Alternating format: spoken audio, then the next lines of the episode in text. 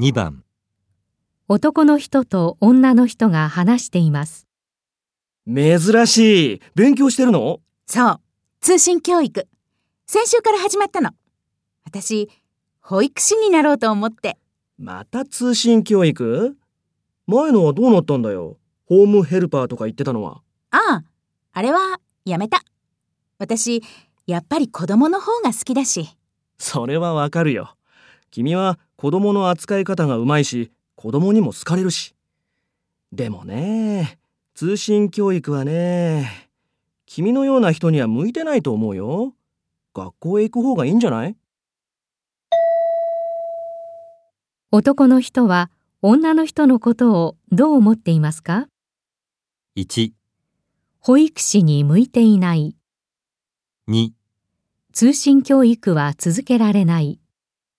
3、勉強しても保育士になれない。 4子供好きだが子供には好かれない。